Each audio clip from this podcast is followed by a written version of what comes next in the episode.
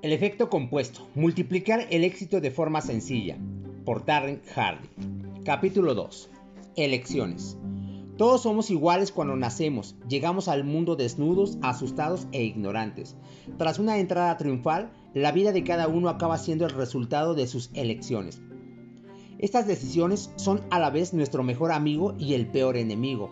Pueden conducirnos a las metas deseadas o desviarnos hasta la órbita de una lejana galaxia. Piénselo. Todo lo que hay en su vida existe porque usted primero tomó una decisión acerca de algo.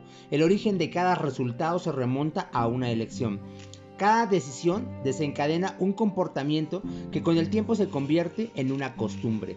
Una mala elección puede resultar en una vuelta a empezar donde uno se ve forzado a elegir de nuevo y a menudo es más difícil que antes. Si no elige en absoluto, entonces decide ser un receptor pasivo de lo que pueda presentarse en su camino. Fundamentalmente, cuando elegimos nuestras elecciones, nos definen.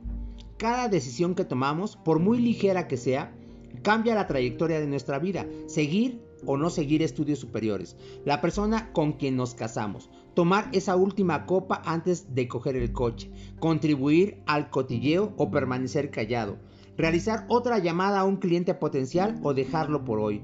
Decir o no decir te quiero cada elección influye en el efecto compuesto de su vida. Este capítulo trata sobre cómo tomar conciencia de las elecciones que sustentan el desarrollo de su vida. Parece complicado, pero le sorprenderá lo sencillo que es. El 99% de sus elecciones ya no se realizará de forma inconsciente. La mayoría de sus tareas rutinarias y cotidianas dejarán de ser meras reacciones mecánicas. Se preguntará y obtendrá una respuesta. ¿Cuántas veces mi comportamiento no es el que yo he decidido? ¿Qué cosas hago sin haberlas elegido conscientemente y aún sigo haciéndolo todos los días? Si utilizo los mismos métodos a prueba de tontos que he utilizado yo para impulsar mi vida y carrera profesional, reforzados por el efecto compuesto, podrá minimizar ese misterioso control que parecen ejercer en su vida los acontecimientos que le suceden y que le arrastran en la dirección equivocada. Podrá pulsar el botón de pausa antes de entrar a trompicones en ese territorio de, de descerebrados. Podrá sentir la facilidad con que toma las decisiones que le conducen a comportamientos y hábitos que le respaldan en todo momento. Su mayor error no es haber realizado intencionadamente malas elecciones, ni hablar. Eso sería fácil de arreglar. Su mayor equivocación ha sido haber elegido como lo haría un sonámbulo. La mitad de las veces usted ni siquiera es consciente de que está eligiendo un camino. Nuestras elecciones suelen estar determinadas por nuestra cultura y educación puede estar tan estrechamente vinculadas a su comportamiento y hábitos cotidianos que parecen escapar a nuestro control. Por ejemplo, ¿le ha ocurrido alguna vez eso de estar disfrutando de sus cosas y de la vida tranquilamente cuando de repente una decisión estúpida o varias pequeñas malas elecciones destruyen su arduo trabajo, su buen momento y todo sin razón aparente?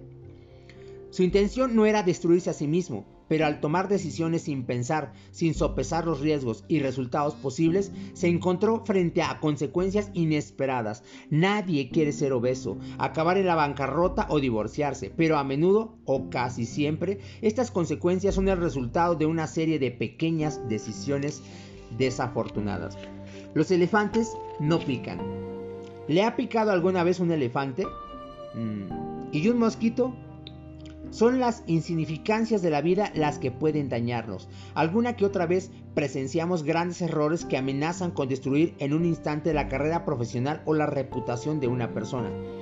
Un conocido humorista que suelta una diatriba de comentarios racistas en una de sus actuaciones, el personaje que va de, de humanitario y que con una copa de más manifiesta su antisemitismo, el senador en contra de los derechos de los homosexuales, al que pillan en un urinario público buscando sexo con hombres, la admirada tenista que inusitadamente amenaza a un juez de línea con una sarta de palabrotas.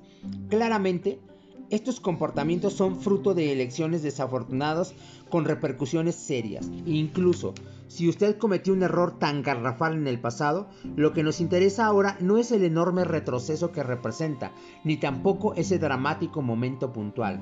para la mayoría de nosotros son las pequeñas elecciones frecuentes y aparentemente insignificantes las que deben preocuparnos seriamente. Me refiero a esas decisiones que cree que no cuentan. Son las pequeñeces las que forman inevitable y previsible la desviación del éxito. Tanto si son tácticas estúpidas, comportamientos despreocupados o acciones disfrazadas de decisiones positivas, quizá las más perniciosas, estas elecciones, al parecer sin importancia, son las que pueden desviarle por completo de su camino, porque no se para a pensar en ellas. Entonces usted se abruma, se desorienta y no es consciente de las pequeñas acciones, que le desvían de su camino. El efecto compuesto funciona, no hay duda, siempre funciona, ¿recuerda? Pero en este caso funciona en su contra, porque lo que usted hace es caminar como un sonámbulo. Por ejemplo, acaba de ingerir a toda prisa un refresco y una bolsa de patatas fritas cuando de repente, justo cuando se ha zampado la última patata, se da cuenta de que ha estropeado todo un día de dieta sana y encima ni siquiera tenía hambre. O se encuentra absorto en sus pensamientos y pasa dos horas viendo televisión basura. Rectifiquemos, no le quitemos mérito, estaba viendo un documental instructivo hasta que se acuerda de que debería estar preparando una presentación muy importante para conseguir un preciado cliente. O miente a, a, un ser querido sin motivo alguno, cuando era mejor decir la verdad. ¿Qué es lo que está pasando? Lo que sucede es que se ha permitido elegir sin pensar. Así, mientras siga tomando decisiones de manera involuntaria, no podrá elegir conscientemente cambiar ese comportamiento tan ineficaz para convertirlo en hábitos productivos. Es hora de despertar y de tomar decisiones que le proporcionen más control sobre su vida. Navidades todo el año. Es muy cómodo echarle la culpa a los demás, ¿verdad? No progreso porque mi jefe es un apático habría conseguido el ascenso si mi compañero no me hubiera dado una puñalada trapera. Estoy siempre de mal humor porque mis hijos me vuelven loco. Pero sobre todo, tenemos un talento especial para echarle la culpa a nuestra pareja en cuanto pisamos el terreno del amor, ya sabe, donde siempre es el otro el que debe cambiar. Hace unos años, uno de mis amigos se quejaba de su mujer. Desde mi punto de vista, ella era una señora estupenda y mi amigo era un hombre afortunado de tenerla. Así se lo dije, pero él seguía insistiendo en que ella era la responsable de su infelicidad. En ese momento compartí con él una experiencia que había cambiado mi matrimonio. Uno año por Navidad. Decidí empezar un diario para mi mujer. Todos los días durante un año entero anoté al menos una cualidad suya que yo valoraba la forma de relacionarse con sus amigos, cómo cuidaba a los perros, cómo dejaba la cama recién hecha, una deliciosa comida preparada de improviso, el peinado tan bonito que llevaba ese día, lo que fuera. Buscaba las cosas que mi mujer hacía y que me enternecían o que revelaban atributos, características o cualidades que yo valoraba en ella. Anoté todo en secreto durante un año entero y al cabo de 12 meses había llenado todo el cuaderno. Cuando se lo entregué por Navidad al año siguiente, se puso a llorar. Me dijo que era el mejor regalo que había recibido en su vida, incluso mejor que el BMW que le había regalado por su cumpleaños. Lo curioso fue que aquel regalo me afectó a mí todavía más que a ella. Mantener el diario cada día me obligó a centrarme en los aspectos positivos de mi mujer. De forma consciente estaba buscando todo lo que ella hacía bien. Esta atención tan sincera por lo positivo que me hizo pasar por alto otras cosas de las que en otras circunstancias me hubiera quejado. Me enamoré perdidamente de ella otra vez, incluso más que antes, pues ahora podía ver sutilezas de su carácter y comportamiento, en lugar de las cualidades más obvias. Mi aprecio, gratitud y la intención de buscar lo mejor que había en ella es lo que guiaba mis ojos y corazón cada día. Me motivó a ser un marido diferente, lo cual estimuló en ella una reacción distinta hacia mí. Inmediatamente surgieron más cosas para anotar en el diario de Navidad. El resultado de haber elegido esos escasos cinco minutos diarios para documentar los motivos por los que le estaba agradecido a mi mujer fue que tuvimos uno de los mejores años de nuestro matrimonio y a raíz de aquello no ha dejado de mejorar. Después de compartir mi experiencia, mi amigo decidió empezar un diario de Navidad sobre su mujer. En unos pocos meses, su matrimonio cambió completamente. La decisión de buscar y centrarse en las cualidades positivas de su mujer cambió la imagen que tenía de ella y también la relación entre ellos. A su vez, ella reaccionó ante esos cambios con elecciones diferentes hacia él. El ciclo se perpetuó o digamos que se acumuló. Responsabilidad al 100%. Todos hemos llegado donde estamos por nosotros mismos, hombres y mujeres, pero solo los que triunfan se llevan el mérito. Cuando tenía 18 años asistí a un seminario donde me introdujeron a la noción de responsabilidad personal, lo cual transformó mi vida completamente. Si usted decidiera tirar a la basura el resto del libro y practicara solo este principio, en dos o tres años, los cambios en su vida serían tan palpables que su familia y amigos apenas podrían recordar su antiguo yo.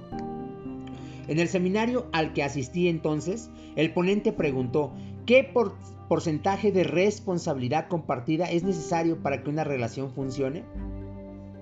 Por entonces yo era un adolescente, un, experto en asuntos de amor verdadero. Por supuesto, sabía todas las respuestas. Dije 50-50. Era obvio. Ambas partes deben estar dispuestas a compartir la responsabilidad equitativamente y si no es así, a una de ellas le están timando. Otro gritó 51 y 49. Su razonamiento era que debes estar dispuesta a dar más que la otra persona. ¿Acaso no son el sacrificio y la generosidad los cimientos de una relación? 80-20, gritó otro. El profesor se volvió hacia la pizarra y escribió en letras negras bien grandes 100-0. Nos dijo, tenéis que estar dispuestos a daros al 100% sin esperar nada a cambio. Añadió, una relación funcionará solo cuando estemos dispuestos a asumir el 100% de la responsabilidad para que así sea. Las relaciones que se dejan al azar están siempre expuestas al desastre. Vaya con la respuesta. No era lo que me esperaba. Sin embargo, Comprendí inmediatamente que este concepto podría transformar todos los aspectos de mi vida. Si asumía siempre el 100% de la responsabilidad en todo lo que me pasaba, siendo dueño absoluto de mis elecciones y de la forma de reaccionar ante todo lo que me sucediera, yo tendría el poder en mis manos. Todo dependía de mí. Yo era el responsable de todo lo que hiciera o no hiciera y de la forma de responder ante lo que otros me hicieran a mí. Uno cree que asume responsabilidad en su vida. Todavía no encontraba a nadie que diga lo contrario. Sin embargo, cuando te fijas en cómo actúa la gente, descubres que muchas veces las personas van de víctimas y culpan a los demás y esperan que el gobierno u otras personas resuelvan sus problemas. Si alguna vez ha culpado al tráfico de un retraso o ha atribuido su mal humor a, a, una acción de su hijo, pareja o colega del trabajo, quiere decir que no está asumiendo su responsabilidad personal al 100%. Llegó tarde porque había cola en la impresora, porque esperó hasta el último momento, su compañero desordenó la presentación, ¿por qué no la revisó usted mismo antes de exponerla? ¿Hay fricción con ese hijo adolescente en edad difícil? Hay un montón de libros y cursos excelentes para informarse y saber cómo tratar el problema. Nosotros mismos somos los únicos responsables de lo que hacemos o no hacemos, de la manera en que afrontamos lo que nos ocurre. Esta forma de pensar revolucionó mi vida. La suerte, las circunstancias o una situación favorable no era lo que importaba. Si tenía que suceder algo, sería porque yo lo había decidido. Podía hacer lo que quisiera. No, yo tenía el control de mí mismo al 100%, independientemente del presidente que saliera elegido, del mal estado de la economía o de lo que otros dijeran, hicieran o no hicieran.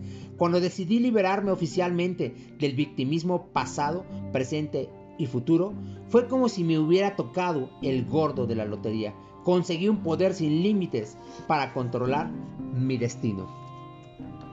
Tener suerte. Quizá, quizás usted crea que no tiene suerte en realidad no es más que otra excusa. La diferencia entre riqueza extrema, felicidad y salud frente a penuria, depresión y enfermedad se debe a las decisiones tomadas en nuestra vida. No hay nada que influya más que eso. Hablemos de la suerte. Todos la tenemos. Ante una adversidad, si tenemos salud y comida, en la despensa. Podemos considerarnos increíblemente afortunados. Todo el mundo tiene la oportunidad de tener suerte, porque aparte de tener salud y un sustento básico, el resto se reduce a una serie de elecciones personales.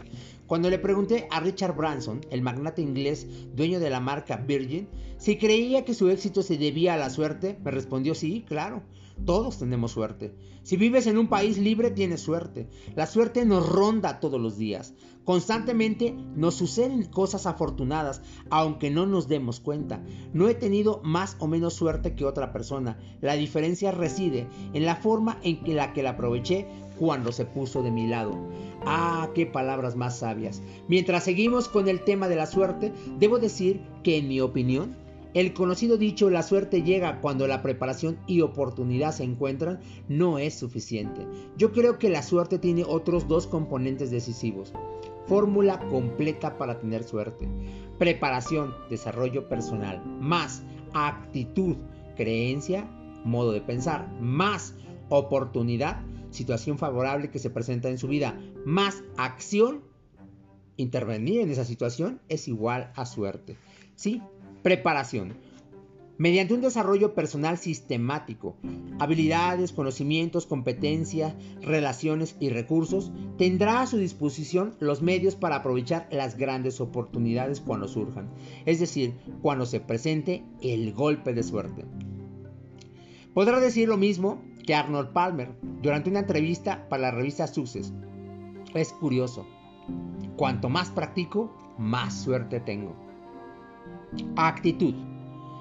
Es aquí donde la suerte suele eludir la mayor parte de las personas y donde Sir Richard está totalmente en lo cierto al decir que la suerte siempre nos rodea. Es cuestión de ver situaciones, conversaciones y circunstancias como fortuitas. No se puede ver lo que no se busca y no se busca aquello en lo que no se cree. Oportunidad.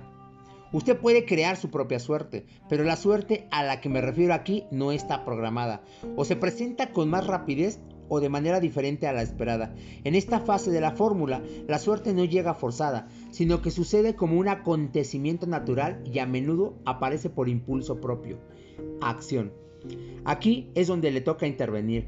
Independientemente de dónde le venga esa suerte, el universo, Dios, amuletos o cualquier persona u objeto que usted asocie con la suerte, ahora es el momento de actuar. Esa es la diferencia entre Richard Branson y José Arona. José, ¿qué? Exactamente, nunca ha oído hablar de él, porque esta persona nunca actuó como se le presentó una situación favorable. Por lo tanto, Deje de quejarse de su situación, de los fracasos sufridos u otras circunstancias. Muchísimas personas se enfrentan a obstáculos y desventajas mayores y aún así consiguen ser ricos y sentirse realizados. La suerte distribuye igualdad de oportunidades y sonríe a todo el mundo. En lugar de esconderse de ella, debe ponerse a su alcance. Cuando nos llega una oportunidad, el resto depende de nosotros. No hay otra opción el elevado precio del aprendizaje en la escuela de la vida. Hace 10 años, más o menos, me pidieron ser socio de una empresa que estaba empezando. Invertí una suma considerable en el negocio y trabajé sin descanso casi dos años. Hasta que me enteré de que mi socio había derrochado y administrado pésimamente el dinero. Perdí más de 330 mil dólares. No lo demandé. De hecho, le presté más dinero posteriormente para un asunto personal. La cuestión es que la pérdida del dinero fue culpa mía. Acepté ser su socio sin informarme antes acerca de su pasado y su personalidad. Durante, durante el tiempo que fuimos socios, yo no inspeccionaba lo que sí me temía. Puede justificarme diciendo que me fiaba de él, pero la realidad es que me sentía culpable por haber sido perezoso y no haber examinado las cuentas con más cuidado. Cuando decidí iniciar esta relación comercial, ya había decidido también ignorar varias señales de alarma que resultaban evidentes. Fui responsable del resultado final porque inicialmente elegí no ser completamente responsable de la empresa. Cuando me enteré de todo lo que había hecho, decidí no perder más tiempo peleando con él. En su lugar, encajé el golpe, emprendí la lección y continué con mi vida. En retrospectiva, volvería a tomar la misma decisión para caerme y levantarme de nuevo para continuar. Lo reto a que haga lo mismo. Asuma la responsabilidad total de todo lo que le ocurra, ya sea bueno o malo, triunfo o, fracaso. Admítala. Mi mentor Jim Rom decía, cuando asumes toda la responsabilidad de tus actos es cuando dejas de ser un niño y te conviertes en un adulto. Hoy he dejado de ser un niño. De ahora en adelante Elija ser responsable de su vida al 100%. Olvide las excusas. Acepte sus decisiones. Le hacen ser más libre, siempre y cuando usted asuma la responsabilidad de haberlas tomado. El arma secreta, su cuadro de resultados. Ahora voy a presentarte uno de los mejores métodos que he utilizado en mi desarrollo personal. Esta estrategia me ayuda a mantenerme el control sobre las decisiones que tomo durante el día, haciendo que todo lo demás encaje. Y esto hace que las acciones y comportamientos que guían mis costumbres se pongan en fila como leales subordinados conscientes de su deber. Ahora mismo, elige un aspecto de su vida en el que desea triunfar. ¿Quiere aumentar su cuenta bancaria? ¿Adelgazar? ¿Ponerse en forma para participar en un triatlón? ¿Mejorar la relación con su pareja e hijos? Visualice mentalmente la situación. La situación actual en la que se encuentra ahora en ese aspecto en concreto. Y ahora imagine cómo desea que sea su nueva situación. Tener más dinero, menos kilos, ser más feliz, lo que usted quiera. El primer paso, el primer paso hacia el cambio es tomar conciencia. Para cambiar la situación actual por la deseada, debe empezar por ser consciente de las decisiones que le desviarán de su anhelado destino. Sea consciente de cada una de las decisiones que toma a partir de hoy, para así empezar a elegir mejor y avanzar. Para ayudarle a ser consciente de, sus decisiones, quiero que anote todas las acciones relacionadas con ese aspecto de su vida que desea mejorar. Si se trata de saldar deudas, anotará cada céntimo que gaste. Si quiere adelgazar, anote todo lo que coma. Si desea entrenarse para un evento de atletismo, anote cada paso que dé, cada sesión de ejercicios que haga. Lleve siempre encima un bolígrafo y una pequeña libreta de bolsillo. Tendrá que escribirlo todo, todos los días, sin excusas ni excepciones como si estuviera en Gran Hermano. Como si mi padre y yo fuéramos a castigarle con 100 flexiones cada vez que no lo haga. Ya sé que anotar cosas en un papelito no parece gran cosa.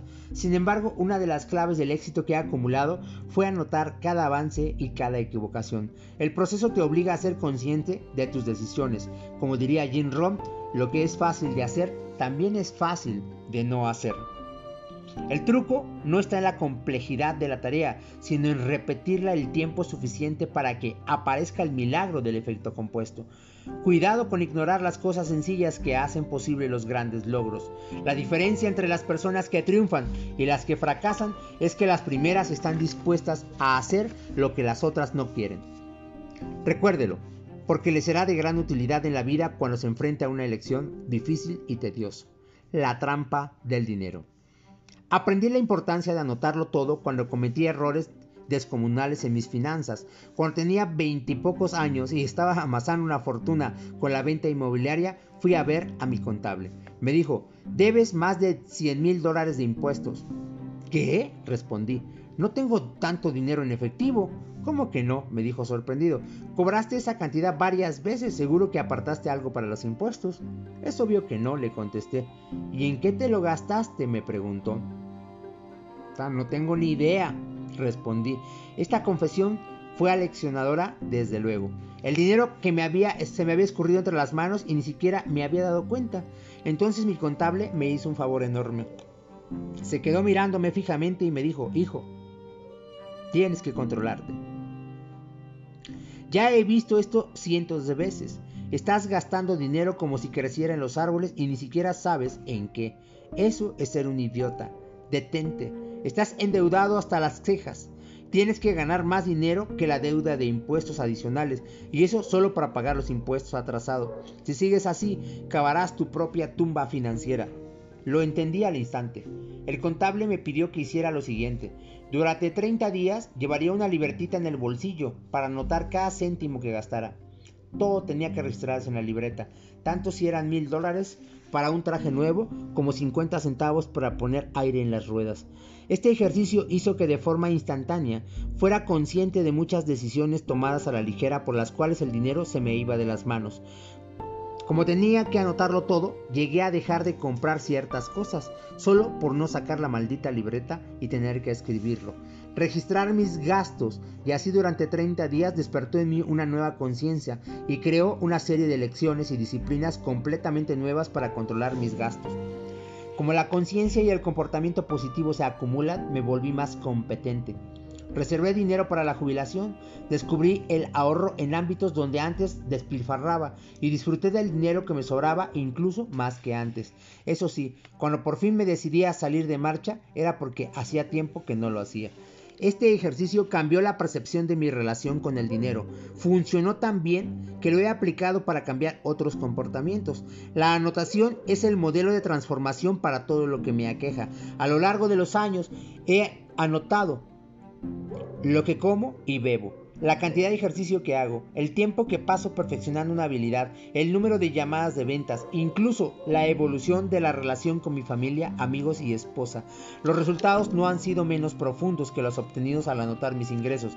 Al comprar este libro, usted me está pagando por darle mi opinión y mis consejos. En este sentido, voy a ser muy exigente e insisto en que anote su comportamiento durante al menos una semana. Este libro no está pensado para entretenerle, sino para ayudarle a conseguir resultados y para lograr resultados tiene que actuar.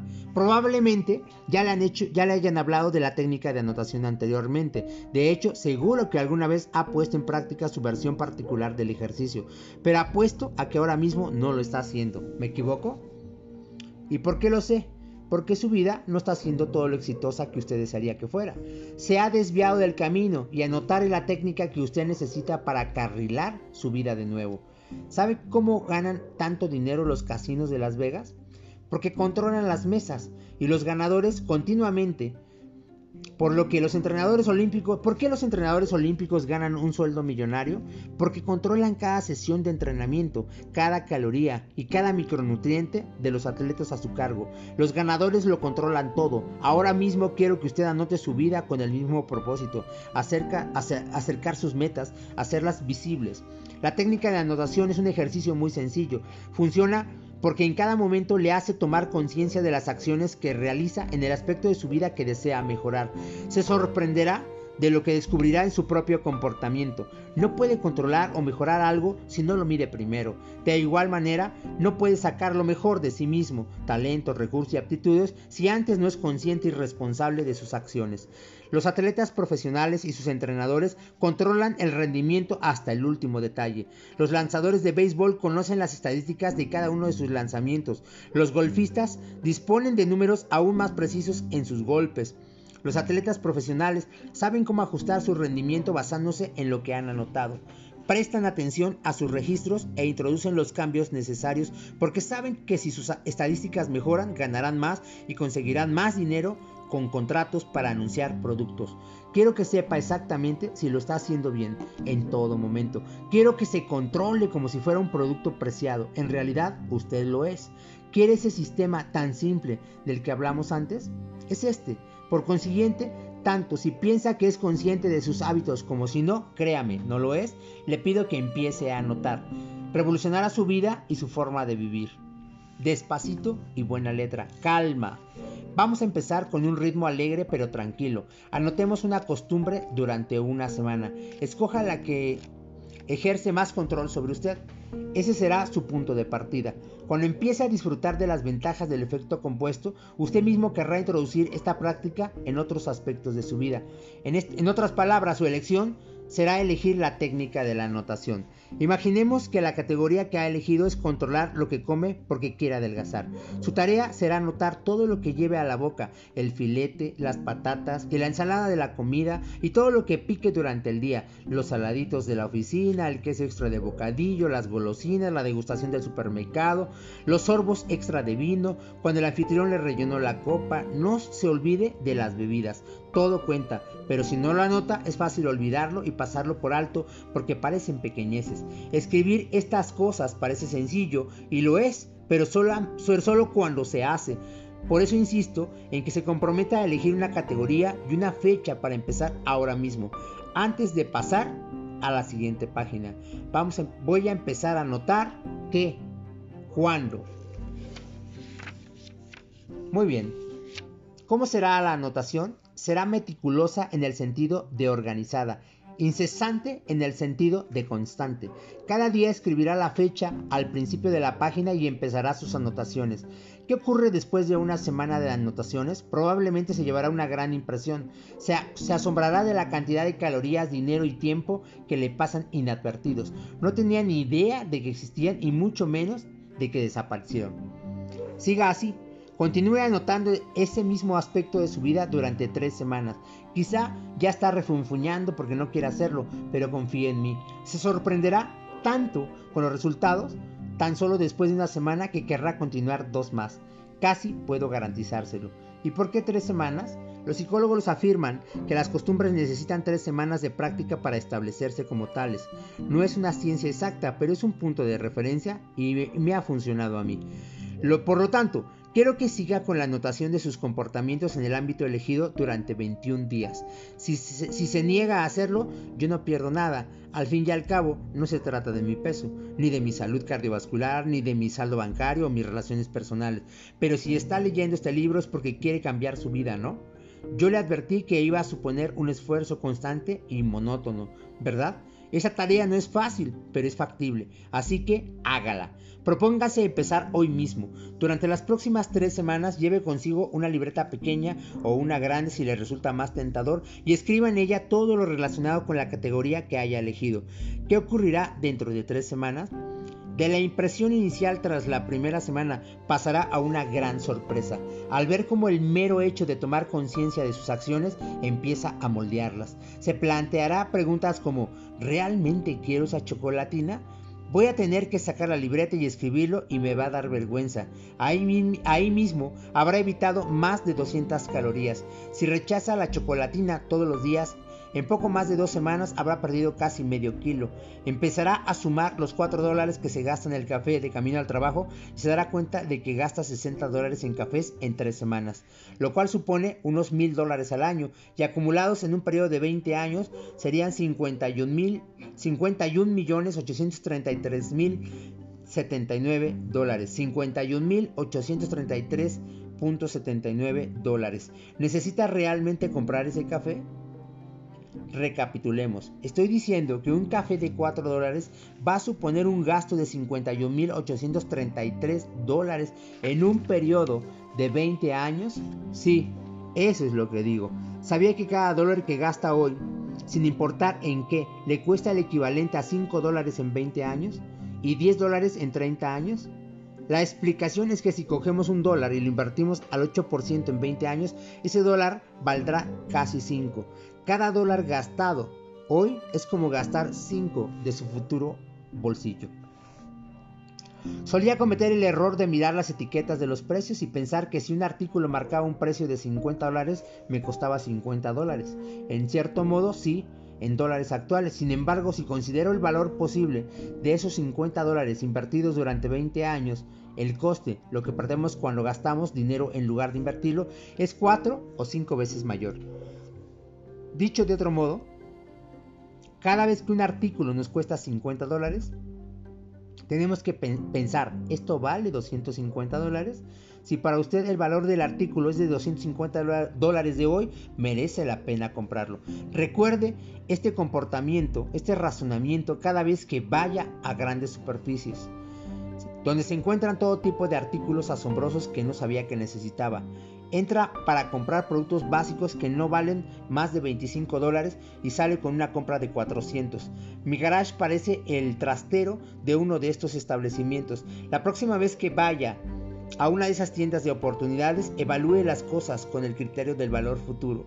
Lo más probable es que no compre ese artilugio de hacer crepes que cuesta 50 dólares, lo cual significa que su futuro yo tendrá 250 dólares más en el banco. Elija sabiamente todos los días y todas las semanas durante muchos años y rápidamente verá cómo se enriquece.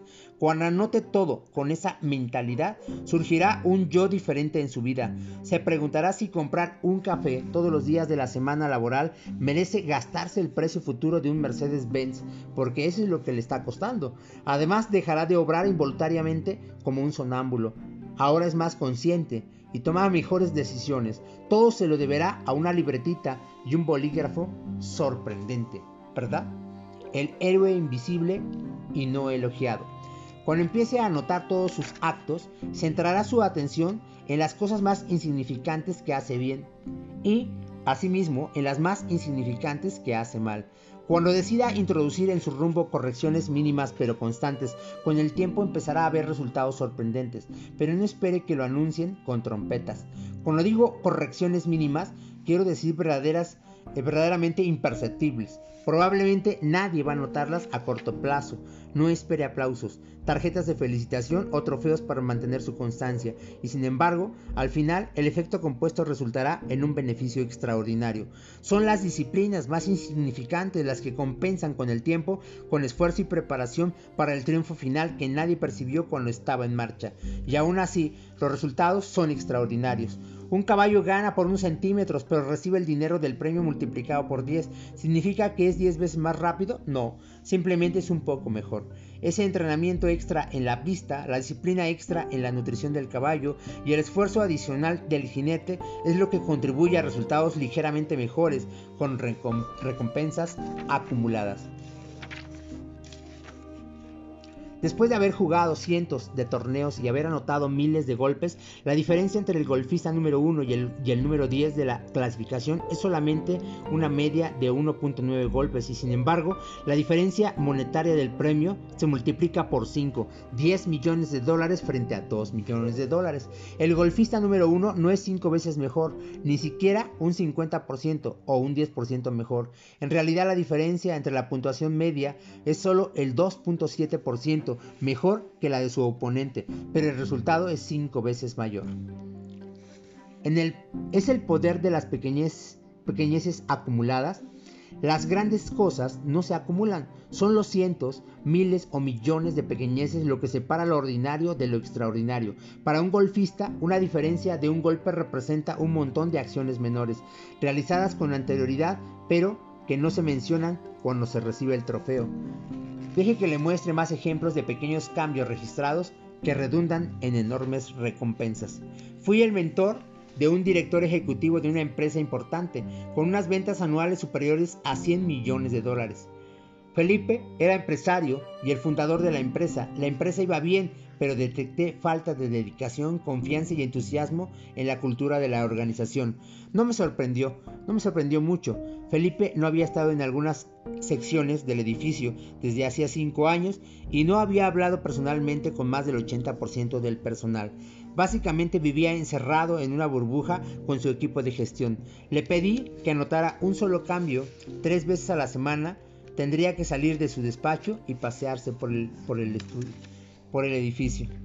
El objetivo era buscar al menos tres personas que estuvieran trabajando bien, de las que hubiera oído algún elogio, y acercarse a ellas para expresar personalmente su agradecimiento. Este pequeño cambio le tuvo repercusiones enormes. Los empleados, a los que había expresado agradecimiento, empezaron a esforzarse más y trabajar con más empeño para merecer mayor reconocimiento. Otros empleados empezaron a rendir mejor, pues observaron que la dirección reconocía y apreciaba el esfuerzo. La reacción en cadena de su nueva actitud se transfirió a la relación de la empresa con sus clientes. Como la experiencia de los clientes mejoró, no solo mantuvieron los negocios existentes, sino que los recomendaron para otros nuevos, haciendo que, que todos se sintieran más orgullosos de trabajar allí. Un cambio tan sencillo en un periodo de 18 meses dio un giro de 180 grados a la cultura de la empresa. Los beneficios netos aumentaron más de un 30% durante ese tiempo, con el mismo personal y sin inversión adicional en marketing. Y todo porque Felipe se comprometió a una pequeña tarea, a primera vista insignificante, realizaba sistemáticamente durante un periodo de tiempo. El árbol del dinero. Hace 12 años tuve una ayudante magnífica, Carolina. En aquel tiempo ganaba unos 40 mil dólares al año. Eh, en, una de mis conferencias sobre cómo fomentar el espíritu de empresa y riqueza, su tarea era encargarse de la mesa de inscripciones, situada al fondo de la sala. La semana siguiente vino a mi despacho y me dijo, te oí hablar sobre ahorrar el 10% de todo lo que ganas. Suena bien, pero es imposible. No es nada realista y siguió hablando de sus facturas y obligaciones financieras. Lo anotó todo y resultó evidente que no le quedaba dinero a fin de mes. Me dijo, necesito un aumento de sueldo. Tengo una idea mejor, le contesté. Voy a enseñarte cómo puedes llegar a ser rica. No era la respuesta que ella quería oír, pero aceptó. Le enseñé la técnica de anotación de gastos y empezó a llevar consigo la libreta. Le aconsejé que abriera una cuenta de ahorro con solo 33 dólares, un 1% de los ingresos mensuales.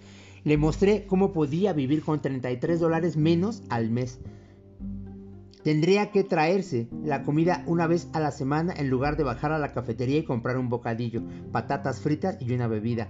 El mes siguiente hice que ahorrara el 2%, es decir, 67 dólares. Para ahorrar los 33 dólares adicionales, cambió el contrato de la televisión por cable. El siguiente mes aumentamos a un 3%. Para compensar, canceló la suscripción de la revista People. Ya era hora de que estudiara su propia vida y en lugar de comprarse un café en la cafetería Starbucks, dos veces a la semana, le dije que comprara el café en, en, grano marca Starbucks, junto con otros complementos sofisticados y que preparara el café en la oficina. Llegó a preferirlo y yo también.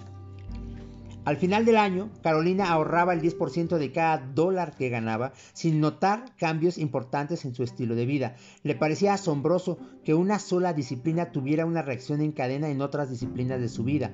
Calculó lo que gastaba en entretenimientos que no estimulaban su mente y decidió invertir ese dinero en desarrollo personal.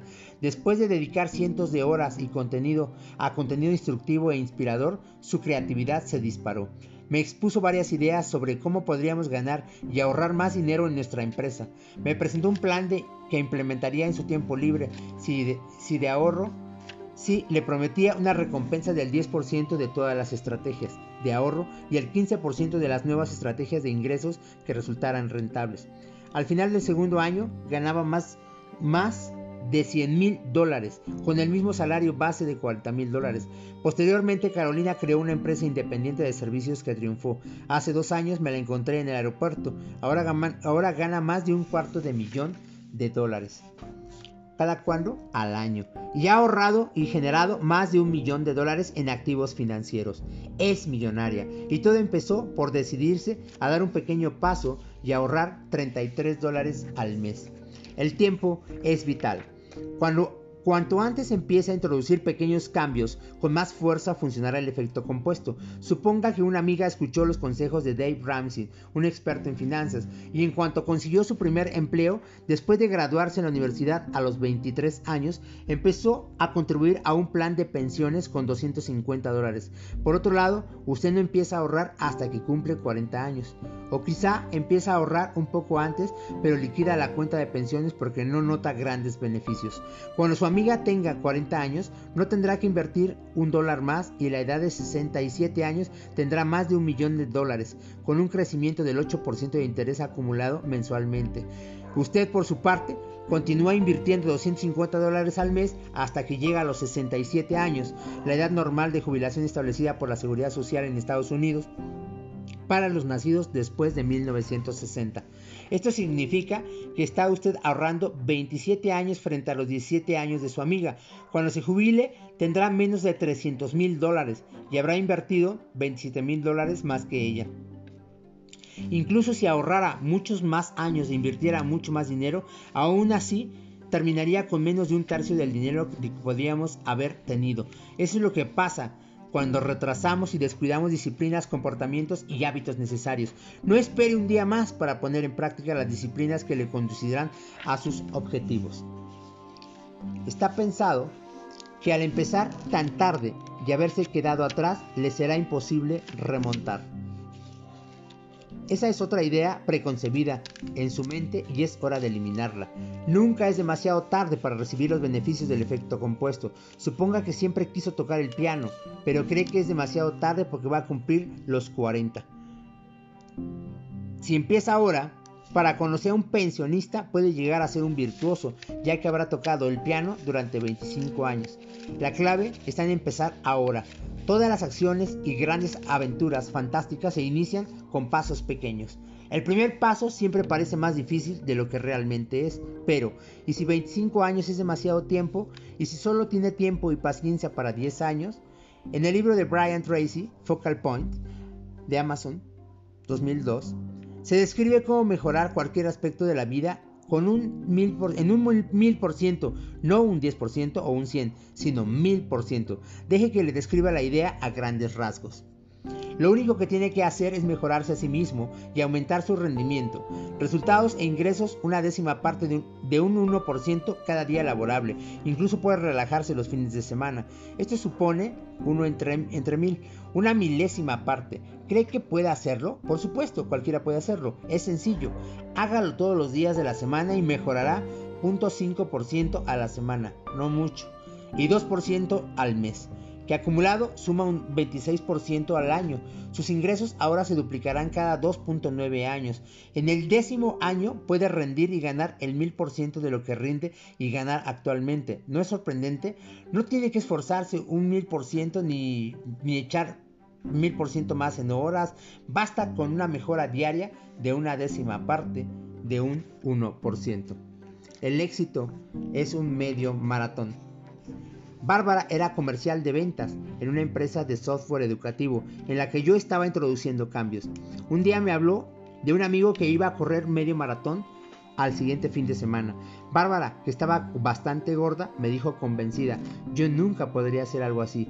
Me quedo sin aliento y solo subiendo un tramo de las escaleras. Si tú quieres, puedes elegir hacer lo que tu amigo está haciendo, le contesté. Se mostró reacia y dijo, es totalmente imposible.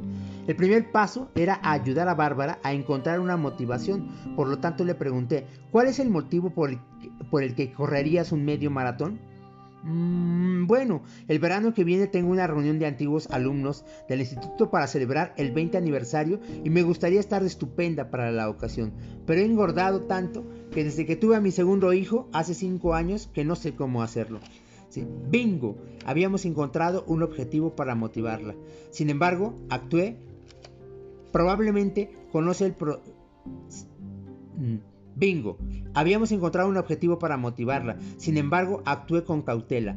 Si ha intentado adelgazar alguna vez, probablemente sabe el procedimiento. Se apunta a un gimnasio caro, se gasta un montón de dinero en entrenadores personales, aparatos, ropa deportiva, mega pilla y unas zapatillas de deporte alucinantes. Durante una semana hace ejercicios vigorosamente y luego convierte la bici elíptica en un tendedero para secar la ropa. Abandona el gimnasio y deja que las zapatillas se pudran en un rincón. Con Bárbara quería utilizar una técnica mejor.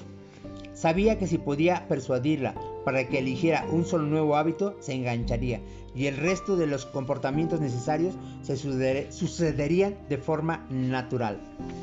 Le pedí que condujera el coche por su barrio y que planificara una ruta de un kilómetro y medio desde su casa. Después le pedí que caminara esa distancia tres veces en un periodo de dos semanas. Observé que no le pedí que observe que no le pedí que corriera kilómetro y medio. Empecé con una tarea pequeña y fácil que no requería un gran esfuerzo. Luego le pedí que caminara la ruta tres veces por semana durante dos semanas más. Cada día de su elección era continuar con la tarea asignada. Lo siguiente fue pedirle que empezara a correr a paso tranquilo, sin sentir molestias. Se notaba que se quedaba sin aliento. Debía pararse y continuar caminando. Le encomendé esta tarea hasta que pudiera correr un cuarto, la mitad y finalmente tres cuartos de ese kilómetro y medio. Tardó tres semanas más, nueve salidas, hasta poder completar corriendo el kilómetro y medio. Después de un total de siete semanas ya completaba el circuito entero corriendo. A primera vista parece mucho tiempo para una victoria tan mínima, ¿verdad? Después de todo, un medio maratón son solo unos 21 kilómetros. En comparación, un kilómetro y medio no es nada. Lo, lo, que, lo más significativo fue que Bárbara empezó a notar que su elección de ponerse en forma para la reunión, su motivo, como explicaré más adelante, estaba fomentando nuevos hábitos más sanos. El efecto compuesto se había puesto en marcha y había comenzado su proceso prodigioso. Posteriormente le pedí a Bárbara que aumentara la distancia una octava parte del kilómetro y medio en cada salida. Era una distancia apenas perceptible de unos 300 pasos más. En seis meses corría 15 kilómetros sin problema. En nueve meses podía correr 25 kilómetros, una distancia mayor que el medio maratón. Como parte de su rutina habitual, lo más fascinante fue lo que ocurrió en otros aspectos de su vida. Bárbara dejó de sentir esa necesidad imperiosa de comer. Aumento de energía. Resultado del ejercicio cardiovascular y la comida sana incrementaron su entusiasmo en el trabajo. Durante ese periodo duplicó su rendimiento en las ventas, que para mí era favorable. Como vimos en el capítulo anterior, la reacción en cadena de este impulso aumentó su autoestima, se volvió más cariñosa con su marido y su relación pasó a ser más apasionada de lo que había sido desde la universidad cómo se sentía con más energía, la relación con sus hijos se volvió más activa y animada.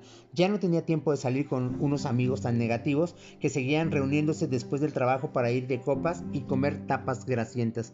Se apuntó a un club de corredores y ahí conoció a gente con una actitud más saludable, lo cual fomentó adicionalmente un momento de decisiones, comportamientos y hábitos positivos más. Después de aquella primera conversación en mi despacho y de, decisión de encontrar un motivo, comprometerse a realizar pequeñas tareas, perdió más de 18 kilos, se convirtió en un ejemplo viviente de mujer empoderada y en plena forma física. En la actualidad, Bárbara corre maratones completos. Su vida es el resultado de elecciones realizadas en cada momento.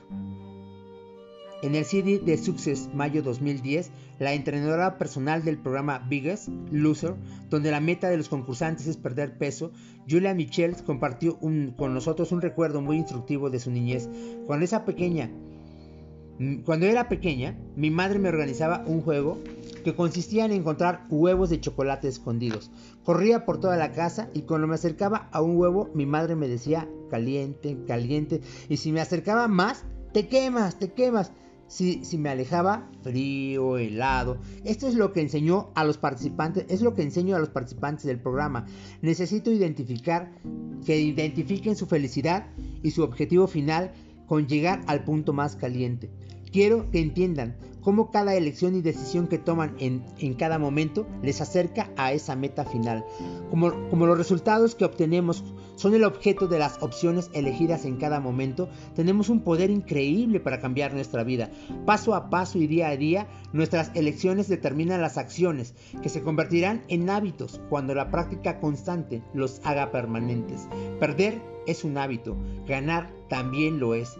Ahora vamos, como usted Veamos cómo usted puede instaurar permanentemente hábitos de éxito en su vida. Se elimina hábitos destructivos y se inculca las costumbres positivas necesarias. Podrá dirigir su vida en la dirección que desee, llevarla a las cotas más altas de su imaginación. Déjeme enseñarle cómo hacerlo. Cómo beneficiarse del efecto compuesto. Resumen de acciones para practicar. ¿Con qué personas o circunstancias de su vida encuentra mayores dificultades? Escriba todos los aspectos de esa situación por los que debe estar agradecido. Anote todo lo que refuerce y amplíe su sentimiento de gratitud en esa área. ¿En qué aspectos de su vida no asume responsabilidad al 100% por el éxito o fracaso de su situación actual? Escriba cosas que haya hecho en el pasado y que le hayan perjudicado en su vida. Escriba tres cosas que debería haber hecho pero que no hizo. Escriba tres cosas que le hayan ocurrido y ante las que reaccionó ineficazmente. Escriba tres cosas que pueda empezar a hacer hoy mismo para recuperar la responsabilidad sobre sus resultados en la vida. Empiece la anotación de al menos un comportamiento en un aspecto de su vida que desea cambiar y mejorar. Por ejemplo, el dinero, la alimentación, forma física, aprender a apreciar a los demás, la forma de educar a sus hijos, el que usted decida.